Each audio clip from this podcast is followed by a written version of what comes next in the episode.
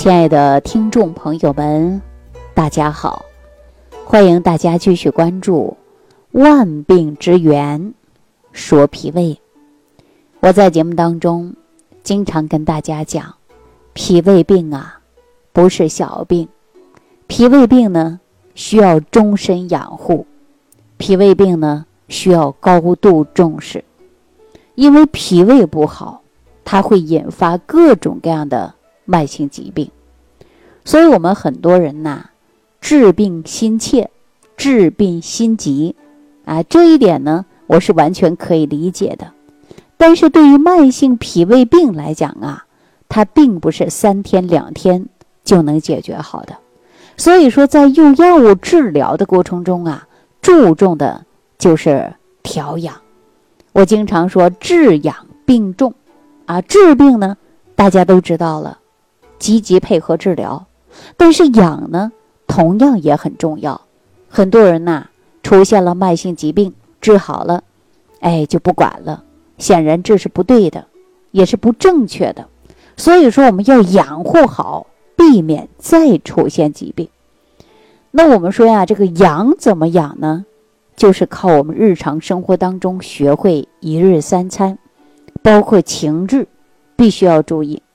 那说到一日三餐呢，我们经常说，没病啊，你就别乱补，乱补呢，它也容易伤身体。你看我们现在这个季节，是不是进入秋天了？到秋天以后，很多人说我开始补啊，补对不对呢？是对的，但是有的人呐，不知道如何补，就乱补。那就拿阿胶来说吧。很多人说我做阿胶糕，啊，我吃阿胶，阿胶呢，它有滋阴补血的作用，但是大家知道吗？它的性质啊是黏腻，啊，如果说你吃的不当，它会影响你的消化，尤其呢脾胃比较虚弱的人，啊，你再天天吃一些这些阿胶，时间长了呀，你就会出现食欲不振，或者是。没有食欲的现象，那么我们稍有不注意，还会出现呢，就是呕吐或者是腹泻。我们经常说人体呀要进补啊，尤其说是秋季要进补。那现在正好是秋天，那你说你大量吃阿胶行不行啊？有的人吃可以，有的人吃却不行，对吧？还有的人呢喜欢做一些药膳。说到药膳，虽然是好，但是我们说呀，这个也没病的时候啊，你别乱吃，因为现在呀，有太多的人不知道自己的身体情况，而且呢乱吃乱补，为什么呢？很多人说呀，哎呦，吃补药啊，那都是有病治病啊，无病强身。告诉大家呀，这是不对的。首先，你都不知道自己身体的病症。不了解自己的体质啊，乱食补药，那这个能行吗？那肯定不行的，因为我们说，就是你补，你都应该呀，知道你自己身体的体质，那就拿来虚症啊。比如说，很多人说体虚，我赶紧补吧，什么人参呐、阿胶啊、大枣啊，对吧？各种补，那有的时候可能不适合你。因为中医说到虚症啊，就有好多种，比如说有阴虚的，有阳虚的，气虚的，血虚的，啊，那你说有这么多虚，你可能你都不知道你自己到底是哪个虚。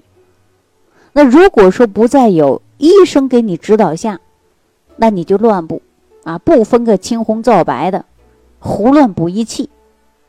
那我告诉你啊，不但失去了补的意义。而且还会出现相反的效果，就像我刚才说到阿胶吧，对吧？你万万想不到，你本身脾胃就虚，阿胶呢，它又性为黏腻，那影响你的消化，你怎么越吃阿胶怎么呕吐呢？腹泻呢？啊，没食欲呢，对不对？所以说，大家不能轻容易的乱用一些补药啊。其实中药啊，跟食物有共同的特点。它可以起到什么呢？就是防止一些疾病，有不同的药性，而且呢，有的人说药劲儿啊是比较大啊，然后呢就用药，效果呢比较突出，很多人呢就开始大量的吃一些药膳，结果有的人呢就有一些不良的反应。所以说，我们即便是药膳，你也要知道自己应不应该吃啊，不要说别人吃的好你就吃，这是不对的。那为什么我让大家说吃食物呢？其实食物啊，它也会跟药性一样，它有它的属性，但是没有药性那么强啊。只要你身体日常生活当中，你注意这些营养物质，注意食物的属性，就可以啊，来调理我们身体的平衡作用。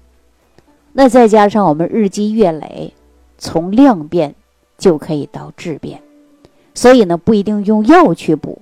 但是我们日常生活当中，你做到营养的均衡，日积月累，同样它能够起到药效的作用。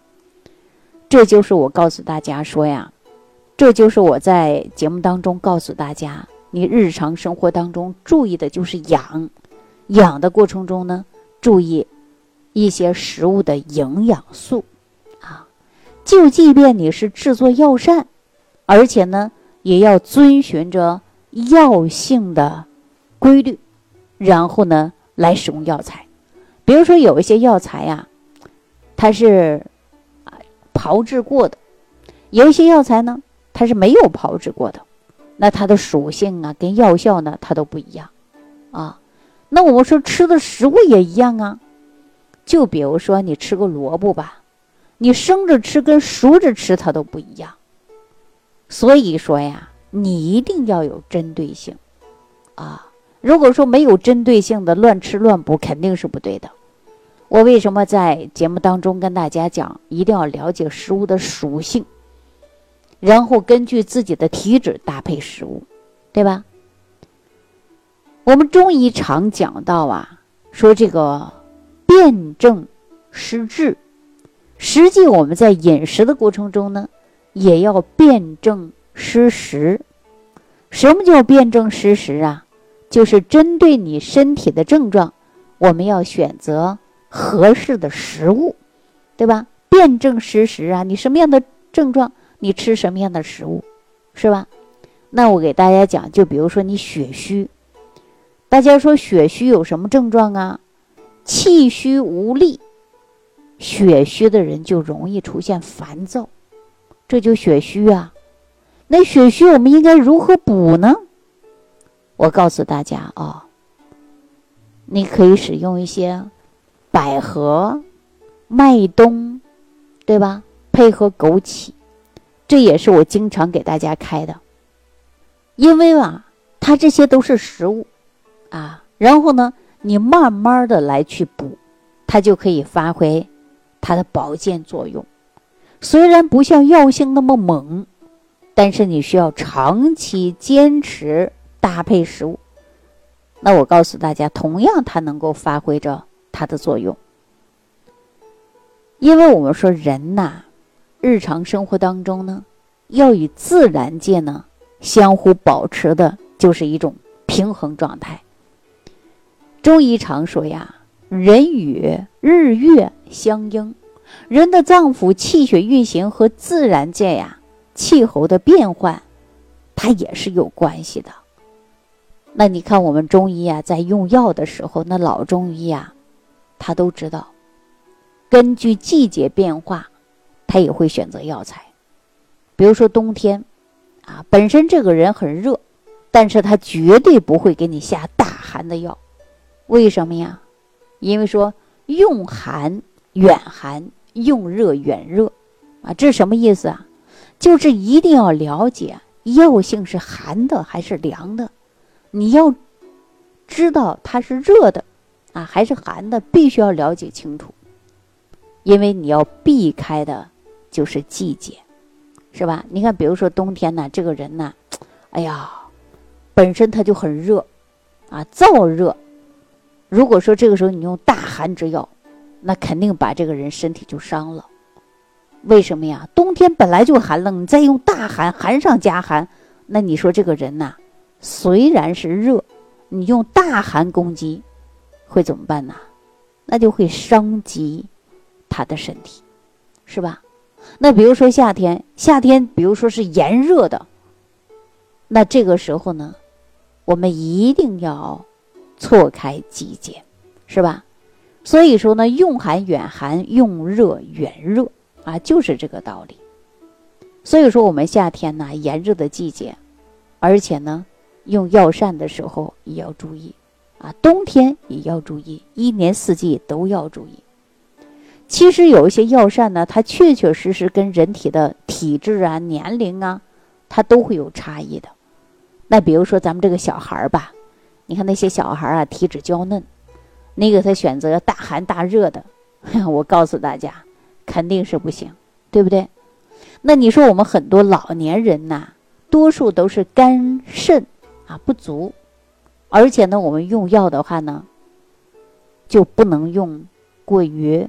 燥的，啊，然后呢，我们在吃饭的时候呢，都应该注意。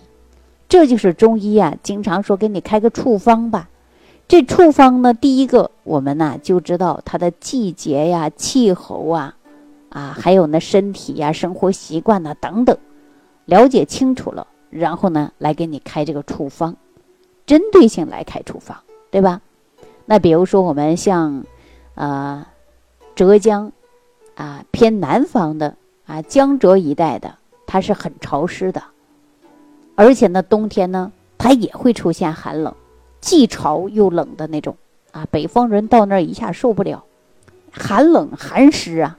那你看东北虽然是冷，那你看我们说屋里暖气给它暖暖乎乎的，是不是啊？感觉说冬天过得还挺美的。南方人体会不到北方东北的那种天。东北人如果没去过南方呢，他也感受不了那种湿寒入骨的那种冷，是不是啊？所以说呢，我们说呀，嗯，那你这个地方呢就是潮湿的，可能我们在饮食上呢就多应该吃一些啊，呃，温燥辛辣的，因为它有助于祛湿。那如果说身处于寒冷的地方，就我刚才给大家讲的，像我们东北地区啊，饮食上呢就应该吃一些温热滋补的，对吧？南方呢，就应该吃一些清凉甘甜的哈。所以说呀，我们用药膳的过程中，也要根据于你的地区，啊，根据你身体的情况，然后我们选择适当的食物，这种呢才能够啊划分做到辨证施食、辨证施养。什么叫辨证施食啊？就是针对你的身体情况，我们选择食物，是吧？一定要弄清楚自己身体有没有什么毛病啊，哪里什么病症，然后呢，我们选择适当的食物。另外呢，我还要叮嘱大家呢，就是饮食有节呀，你不能说哎呀，人参好吃，我天天吃人参，这是不行的。食补的同时也是有节制的啊，不能够说我们说这个好，你就天天吃，这是不行的。那么我们说呀。一定要针对自己的身体选择适当的食物，这才能够做到的是辨证施养、辨证施食啊，就是辨证给你选择相应的食物，做到这些才能够真正解决我们身体的问题。大家想一想，是不是这个道理？说大米粥也好，或者小米粥啊、绿豆粥啊，并不是人人都能吃。有的人吃小米粥是养胃，有的人吃小米粥它是反酸。对吧？有的人说吃绿豆粥它能够下火，但是有的人吃绿豆粥它却腹泻，对不对？所以说我们要了解自身的情况，做到辨证施养。哎，那我们说达到治养结合，治养并重。什么叫治养并重啊？你的病赶紧去治啊，很重要。养呢也同样是重要的。好了，今天这档节目呢，我主要啊就跟大家讲什么呢？讲啊，说再好的食物不能乱吃，没病别乱补，而且要了解自己的身体，做到辨证施养。很多人不知道自己到底是什么样的体质，那你可以呢留言给我啊，看看我能否帮到你，或者找一个专业的中医大夫帮你辨证啊。辨证以后呢，你可以留言。我告诉你吃什么样的食物啊，都是没问题的。好了，今天给大家讲到这儿，感谢朋友的收听，下期节目当中再见。感恩李老师的精彩讲解。如果想要联系李老师，您直接点击节目播放页下方标有“点击交流”字样的小黄条，就可以直接微信咨询您的问题。祝您健康，欢迎您继续收听。